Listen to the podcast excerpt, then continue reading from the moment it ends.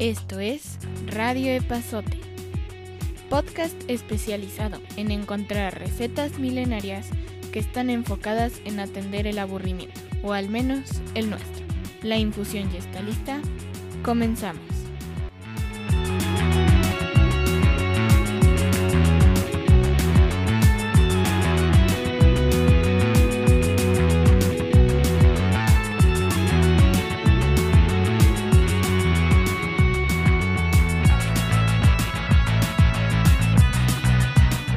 Hola, mijos, ¿cómo estás? Muy bien, ¿y tú qué cuentas? Bien, también. Bienvenido a otro episodio más de Radio Pasote. ¿Cómo, ¿Cómo fue tu semana? Bien, peleándome con mi proveedor de internet, pero... Eh, no, no en, por- en te- en teoría ya quedó, o sea que al rato va a fallar, pero bueno. lo, lo más chido es que ahora nos preocupa más el internet para hacer el podcast que para chambear, ¿no? Sí, ah, bueno, sí.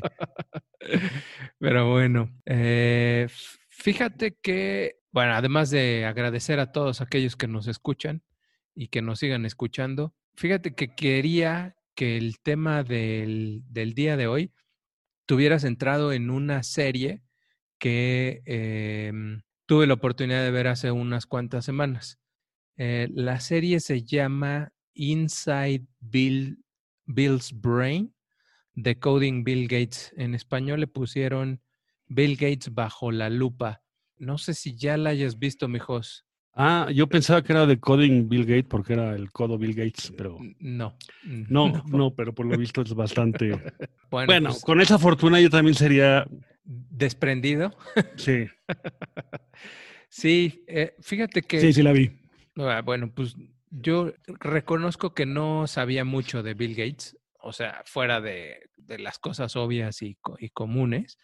No, no, la verdad es que no sabía mucho de su, de su historia y el documental me gustó.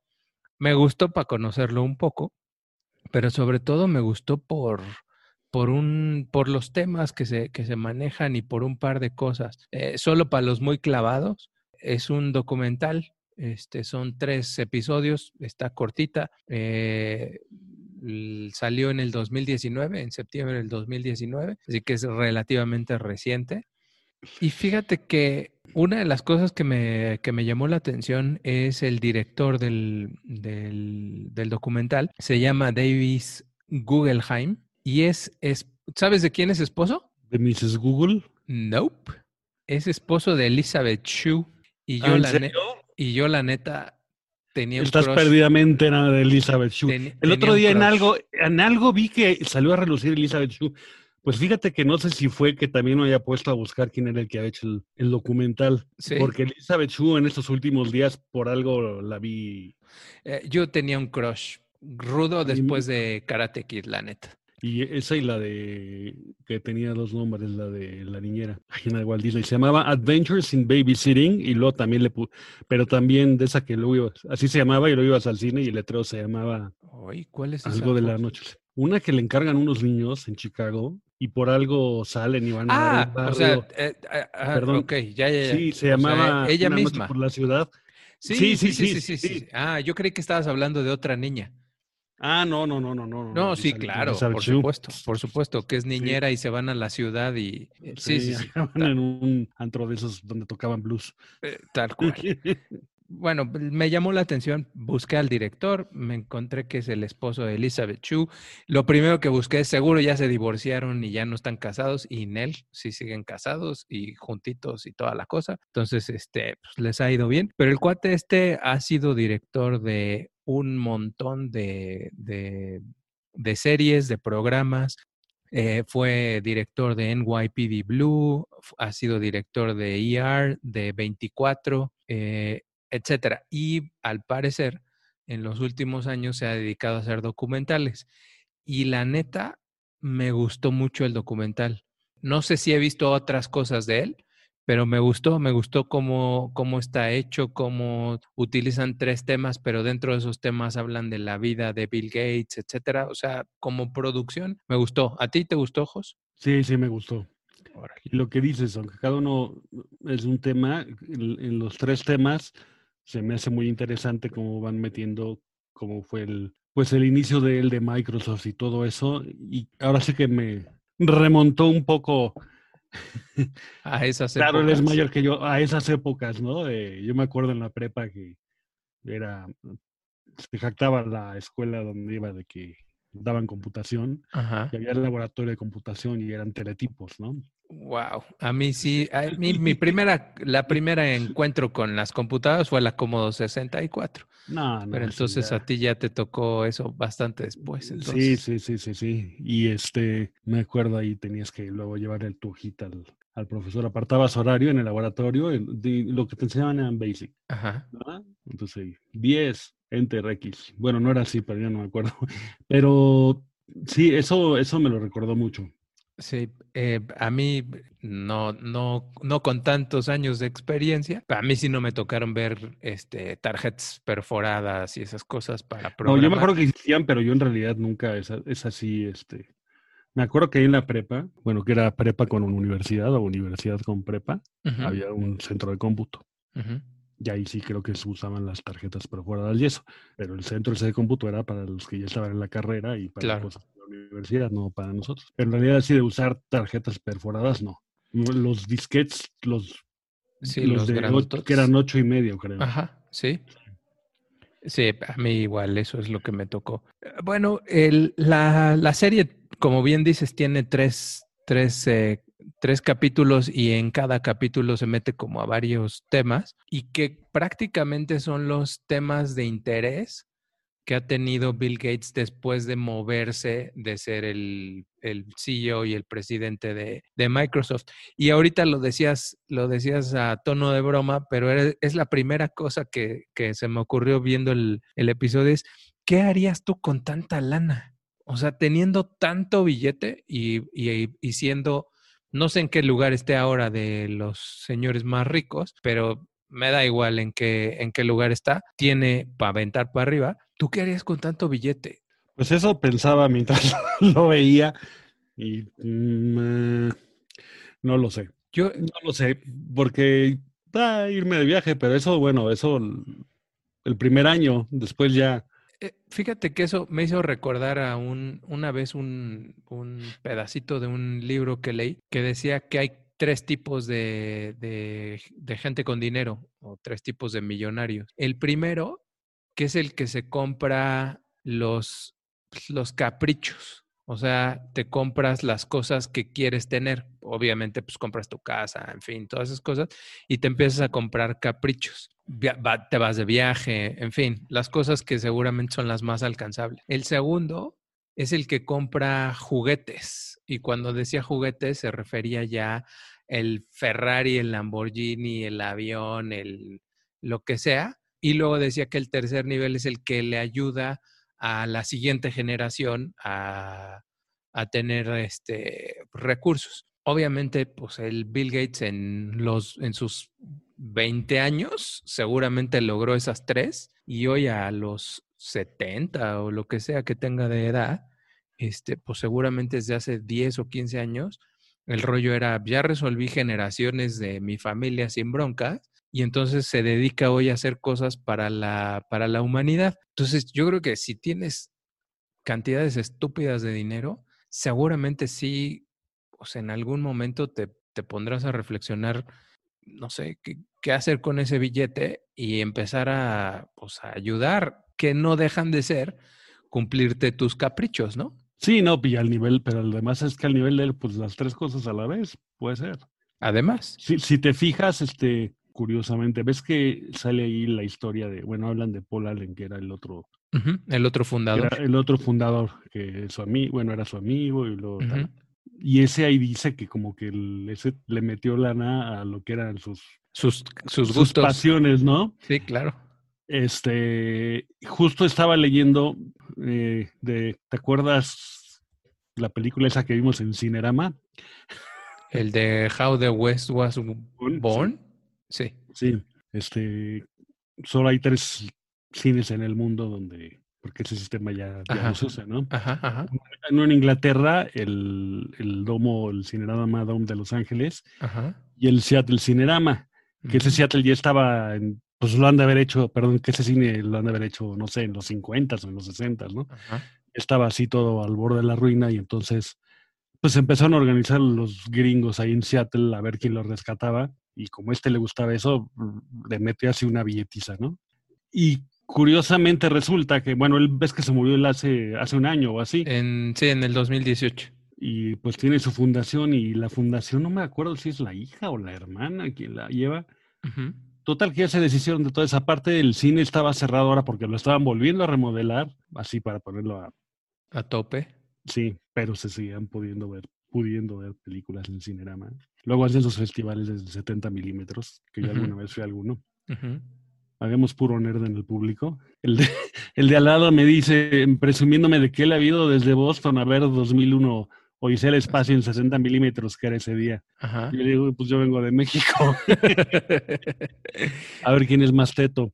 Y este, y, pero el caso es que resulta que lo cerraron para, lo cerraron para remodelarlo. Y ahí se quedó. Se vino ahora esto de lo de la pandemia, pero también a la vez coincidió que se deshizo la fundación de su parte de entretenimiento y cultura y no sé qué. Ajá y entre una cosa y otra parece que de momento está cerrado. Se va a quedar por un rato. Decían que estaban, no, no, no, o sea, pone que ya indefinidamente. Mm, qué lástima. Bueno, para los que nos escuchan, este, explica tantito qué es el ah. Cinerama, Jos. Nada más tantito, nada más tantito. Era un, era un sistema de filmación de, y proyección de películas que para que fuera, se viera así la pantalla. Bueno, para que fuera una pantalla muy ancha, lo filmaban en tres partes, en tres, con tres cámaras. Con tres, cámaras, Y entonces para proyectarlo, pues tenía que ser un cine en especial que tuviera los tres proyectores. Uno proyectaba la parte izquierda de la pantalla, otro la parte del centro, otro la parte derecha. Y después me enteré, que eso yo no lo sabía, que el sonido este, va grabado en otro en, otra cinta de 35 milímetros, que nada más es de puro sonido. Y que en un principio los cines tienen una cabinita ahí en medio con alguien que iba controlando el sonido y eso. Que cuando los remodelaron, el de Los Ángeles y el de Seattle, ya quitaron esa cabinita. ¿Alguna vez fuiste a Plaza de los Compositores? Cuando... Sí, sí, sí, Yo creo que era algo así, pero eso ya lo hablamos otro día. Pero a la bestia. No, y, de, neta, ese es todo un tema, ¿eh? Todo un tema, el, el rollo del, del cinerama, y a lo mejor podemos podemos platicar de pues cómo han evolucionado, por ejemplo, las cámaras y todas esas cosas. O sea, hoy ya tener cámaras 360 grados y esas cosas es todo, es todo un rollo. regresando al, regresando al, show este, eh, obviamente, pues sí, seguro te pones a, a, ver qué haces con tu, con tu billete y a mí me, me llamó la atención una frase que dice su asistente, en donde dice que el tiempo es el único activo que no puede comprar. Todo lo demás pues, está al alcance del señor este, Bill Gates. O sea, lo que se le pegue la gana, seguro le alcanza. Y lo único que no puede comprar es el tiempo. Entonces dice que es un tipo súper puntual, que es un cuate muy disciplinado. En fin, eso la verdad es que me llamó mucho la atención. Y pues sí, yo creo que eh, en algún momento te has de cuestionar el hecho de que pues tu periodo de vida es finito y entonces has de querer hacer lo más que se pueda en el espacio de tiempo que tengas, ¿no? Y viendo que, como bien dijiste, Paul Allen ya se fue, viendo que el Steve Jobs ya se fue y seguramente mucha gente eh, en esos niveles se, se, va y no puede hacer otra cosa más que desperdice el planeta, me parecía que pues el Bill Gates está haciendo todo lo posible por que su legado se quede por, por un buen número de años, ¿no? La, otra onda es, obvio, pues las tres cosas en las que se enfoca la serie, pero que dice que, Bill Gates se, está enfocando, es la primera es a mejorar la higiene del mundo o el saneamiento del, mundo. El segundo punto es erradicar eh, la polio. Y el tercero es desarrollar un tipo de energía que sea limpia y se decide por la energía nuclear. Los tres temas me parecen bien interesantes y además polémicos. El primero que es el de el de sanear al planeta o ayudarle a sanear el planeta es estar enfocado en todo lo que tiene que ver con los sistemas de drenaje. Y pregunta, mijos, ¿sabes cuántas plantas de tratamiento tiene la Ciudad de México? No. tiene... ¿Ninguna? le- le- ¿Una? le bu- no, la neta, yo pensé que tendríamos pocas, porque pues nunca he pasado por una avenida en donde vea que hay una planta de tratamiento. Eh, me puse a buscarle y encontré un reporte que se hizo en el 2018 que trae datos del 2015. O sea, más actualizado seguramente no puede estar. había, para el 2015, había 244 plantas de tratamiento en la Ciudad de México. Y dije, oye, pues 244 suena, suena un buen número. No sé si sean suficientes, pero sonaba como un buen número. Yo hubiera dicho un número mucho más bajito. El único problema, Jos, es que de esas 244, casi 220 son plantas de tratamiento empresariales, Ya. tal cual. Son de compañías. Pertenecen a, a diferentes tipos de industrias y de sí. servicios. Entonces, eso me planteó una gran pregunta que la neta no, no, no quiero hacer de este un tema político, ni mucho menos, es ¿a dónde se va todo lo que echamos en nuestras casas? Pues será como en Acapulco, que parte se va al mar. Pues la- Obviamente no al mar, vamos aquí, pero No, mm, sí, pero, es Pero para pues preocuparse. La neta sí. Y obviamente el tema venía, para el, el que no ha visto la serie, pues, el tema viene porque eh, dice que el 12% de la población infantil en el mundo se muere antes de los eh, de cumplir cinco años a causa de problemas eh, de higiene, eh, concretamente por, eh, por problemas de diarrea, y entonces eso genera una bronca enorme para los niños. Y el Bill Gates lo que se plantea es que él quiere que todos los niños del mundo tengan las mismas condiciones, y las, pues, las mínimas son el derecho a, a vivir y no morirte por una causa que es 100% prevenible. Entonces, bueno, se dedica este, un, un muy buen rato y lleva bastantes años viendo a ver cómo resuelve el tema de los drenajes y de los desechos en, obviamente, pues en, en lugares en donde no existe ni siquiera drenaje y no existe eh, tratamiento de, de aguas residuales ni ninguna de esas cosas. Un tema que me parece que tiene este, tela para, para un muy buen rato, ¿no? Había un documental, bueno, hay, pero estaba en Netflix al principio y ahí creo que ya no está. Creo que se llama H2OMX. Era, la verdad, está bien, bien interesante. O sea, había una cantidad de, instal- de instalaciones y lugares que yo no sabía ni que existían aquí en la ciudad, de cómo traen el agua de fuera y, y- y todo eso, pero creo que no está en Netflix. Lo que pasa es que llevo pues. todos estos días tratando de acordarme cómo se llamaba y hasta ahorita Pues la, la buscamos, la buscamos. En un documental, obviamente, mexicano, ¿no? Ujú. Los tipos aquí, pero, y si mal no recuerdo, sí creo que pasó por el cine, habrán ido tres a verlo, ¿no? Pero desafortunadamente, pero, pero la verdad está muy, muy interesante.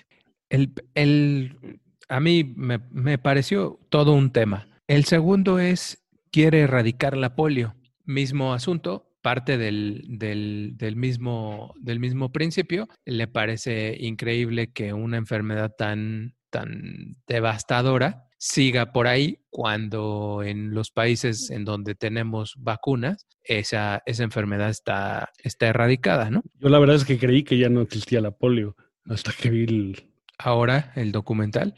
ah, una prima mía tuvo polio, chica, una de mayor que yo. Eh, yo tuve amigos Sí. eh, cuando estaba chavo, eh, vecinos que, que tuvieron, pero la verdad es que sí, pues gracias a Dios ya, ya no hay, ya no hay nada. Eh, simplemente como, como breviario cultural, la polio es un virus, así como, como el coronavirus, que afecta los músculos y existe una vacuna desde hace ya bastantes años y lo, lo malo es que si te da polio, eh, ya no hay remedio, es decir, no hay, no hay cura y la enfermedad se desarrolla. Algunas personas eh, tienen afectaciones leves, otras tienen afectaciones complicadas en los músculos y hay gente que se muere, ¿no? Eh, literal. A mí, y se enfoca tanto, tanto en el primer tema como en el segundo, se enfoca mucho en África, porque obviamente son los dos lugares, son, es el continente en donde esos dos temas tienen mayor relevancia. A mí no me quiero enfocar en el, en el tema de la, de la polio, que también me parece un tema interesante, pero a mí me gustó el segundo episodio porque trata más bien el tema de las amistades y las pérdidas eh, que ha tenido el, Bill Gates. Eh, y una de las cosas que me, que me gustó mucho es que, eh, bueno, presentan, como bien dijiste, a Paul Allen, que es con quien fundó Microsoft. Me llamó mucho la atención que hablan muy poquito del Steve Ballmer, que es, que es quien pues prácticamente es el que agarra a Microsoft después del Paul Allen y entre él y el Bill Gates son los que eh, lo echan a volar. Y me llamó la atención que si hablan 30 segundos, eh, fueron, fueron muchos, eh, sacan por ahí una foto y, listo. pero luego hablan, hablan un muy buen rato de Warren Buffett, que es al parecer alguien que ha patrocinado, no sé si sea la palabra correcta, eh, pero que ha ayudado mucho con parte de sus ingresos para la fundación que tiene eh, Bill Gates y su, y su esposa. Y la verdad es que mm, eh, una de las, de las frases que dice el Warren Buffett en el, en el episodio este, dice que los amigos adecuados son los que te hacen ser una mejor persona. Y la neta me gustó, me gustó mucho porque, porque pues sí, al final de cuentas, después del billete o haciendo a un lado el tema del billete, pues lo que te queda son pues tu familia y tus amigos, ¿no? Y me parece muy curioso quiénes serían los amigos de Bill Gates estando en ese canal, ¿no? Pues seguramente son cuates que están en, en, el mismo en el mismo rollo y este y debe ser bien interesante saber cuáles son cuál es su círculo de, de amigos, ¿no? Pues él al principio no decía que, era así como que el, bueno, sí, como el niño nerd del salón. Pero... Pues, pues todos sus amigos han de ser. Ah, no, pues sí. sí, porque el otro, el otro, el, el que, el que se muere. Eh, sí, el Kent Evans. Kent Evans. Sí, pues sí, no. no se veía que ese era todavía más. Todavía más, sí, sí, sí. sí ese, ese eh, sí, eh, haces eh, un, un, muy buen apunte, hijos. Ese, la neta, se oía que ese iba a llegar todavía más lejos. Ándale, sí, ¿qué, habría sido si no se hubiera muerto? Tal cual, sí. Bueno, pues la neta, ese me, me llamó mucho la atención. Y la otra cosa que me llamó la atención del segundo episodio es que obviamente para resolver el tema de la polio y hacen un, enlace con los primeros años de, Bill Gates haciendo bases de datos, es precisamente como tienen la necesidad de hacer eh, programación para mejorar la información, para mejorar las bases de datos. Y en el caso del, de la polio es para mejorar los mapas, porque al parecer hay un problema con, con los datos y con los mapas en Nigeria. Y lo ah, mismo él dice que hay una bronca a la hora de tener que hacer lo que dicen los gringos crunching numbers, que es el analizar un montón de datos para generar información que sea, que sea válida y con la que puedas tomar decisiones, ¿no? La neta, ese episodio me gustó, me gustó un buen. Sí, a mí también, yo creo que es a mí es la parte que más me gustó de todo. Y el tercer y último episodio eh, que de nuevo regreso al director, al amigo Davis, yo creo que lo redondea muy bien. En el tercer episodio habla de energía y eh, dice que Bill Gates se da cuenta que hoy, pues el, no sé qué porcentaje, pero un alto porcentaje de la energía viene de los fósiles, carbón, gas este, y gasolina, y toda esa industria pues contamina un buen. Y entonces busca qué otras alternativas de energía, pero que estén disponibles hoy, son posibles de desarrollar. Y literalmente escoge la energía nuclear como una fuente de energía eh, limpia con pues, los dos líos más grandes que ha causado este, la energía nuclear, que fue el asunto de Chernobyl y el asunto de Fukushima, alegando que aún y con esos dos, la energía nuclear ha matado menos personas que lo que llega a matar la, pues, la energía eh, producida de, del petróleo o del carbón o lo que sea, ¿no? Que también comenta que, claro, yo no había quedado en cuenta de ello, o no había dado importancia y se me hace muy interesante que, por ejemplo, en Estados Unidos, creo que la última planta que hicieron, lo que se refiere es que hay, hay, hay mucha cosa contra la energía nuclear, pero ellos lo que plantean es, bueno, la última, las, las plantas nucleares, por ejemplo, en Estados Unidos, eso es tecnología de los 60s y de los 70s. O sea, en esos 30 o 40 años, todos los avances que ha habido, a partir de eso se puede investigar para desarrollar una forma segura de, de obtener la energía nuclear. Porque digo, sí, pues será la energía más efectiva y eso, pero pues a nadie le da, le hace mucha ilusión o tener una planta cerca de su casa o un basurero de desechos nucleares, ¿no?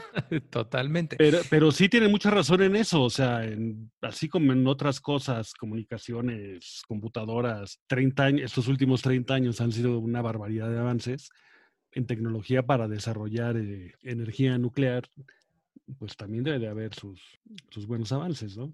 No, tota-, totalmente. Y lo que él, lo que él busca es, pues, eh, en realidad es, pues, construir un reactor nuclear y ver cómo lo puede este, hacer mucho más seguro. Y al parecer, según el, el, episodio, lo logra, pero pues no contaba con que don, este, Donald Trump se iba a pelear con los chinos y con eso no iba a poder desarrollar este, o fabricar su, su reactor, ¿no? Todo, todo, un, todo un tema. Es, la, la, verdad es que sí, me, me, gustó un buen, me gustó un buen el, el, episodio, me gustaron mucho los tres temas.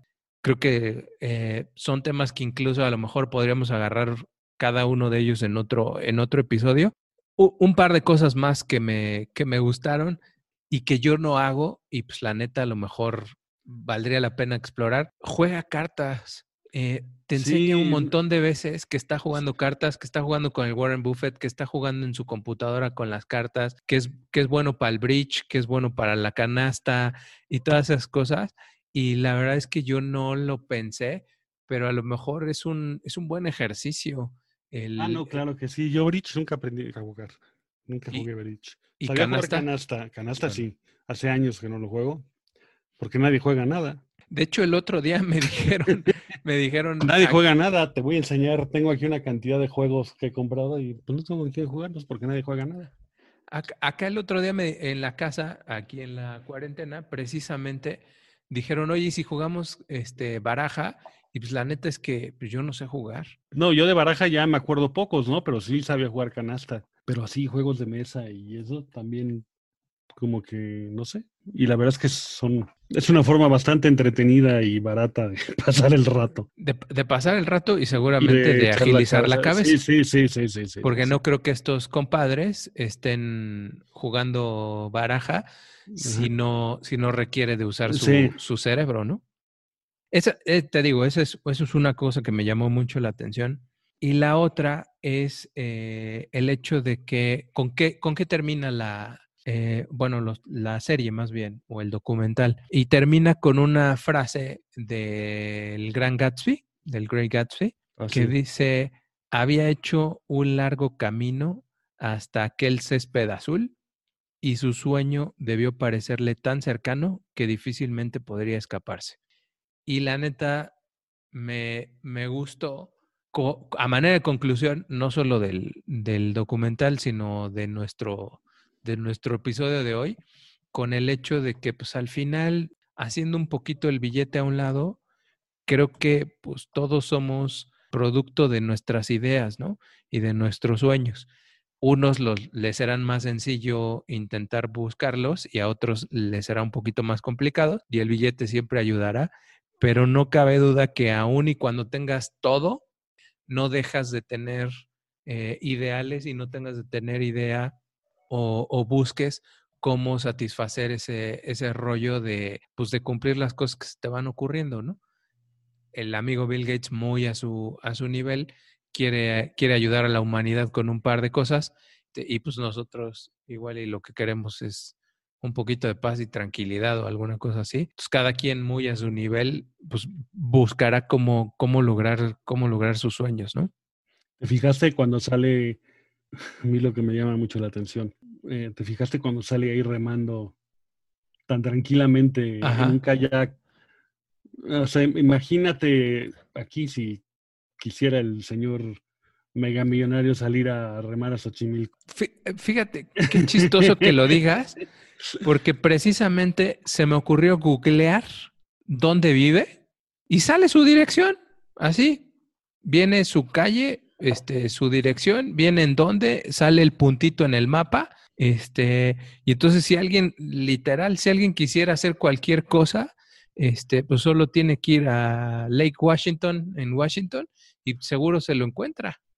Tal cual. También me pareció una cosa bien extraña. A no ser que sea dueño de todo el, de todo el lago y. De todo el bosque, sí, pero. Y, y no haya forma de acercarse, ¿no? Ah, no, seguramente, pero como que no suele pasar tanto como aquí, ¿no? Aquí no podías acercarte a la casa de Luis Miguel en Acapulco. Allá no lo sé, pero bueno. Pues me, me gustó, me gustó el, el, documental, me gustó, está cortito y yo creo que vale, vale la pena y hay, hay tela para, para los tres temas. Pues sí. Hijos, ¿algo más? Hecho, no. Bueno. De momento no. Pues entonces nos escuchamos en la siguiente. Así es. Órale. Como no sabemos qué día nos escuchen, pues. Cada semana, cada semana. Ah, no, sí, claro, claro, claro, pero cada quien lo irá el día que le acomode. Bueno, y sirve, sirve el, el comercial todos los lunes un episodio nuevo de Radio Pasote. Vámonos, mijos. Bueno, saludos. Bye. Hasta luego. Bye. Esto fue Radio Epazote. La infusión de hoy se ha terminado. Recuerda descargar tus fomentos de Radio Epazote y aplicarlos siempre que sea necesario. Hasta la próxima.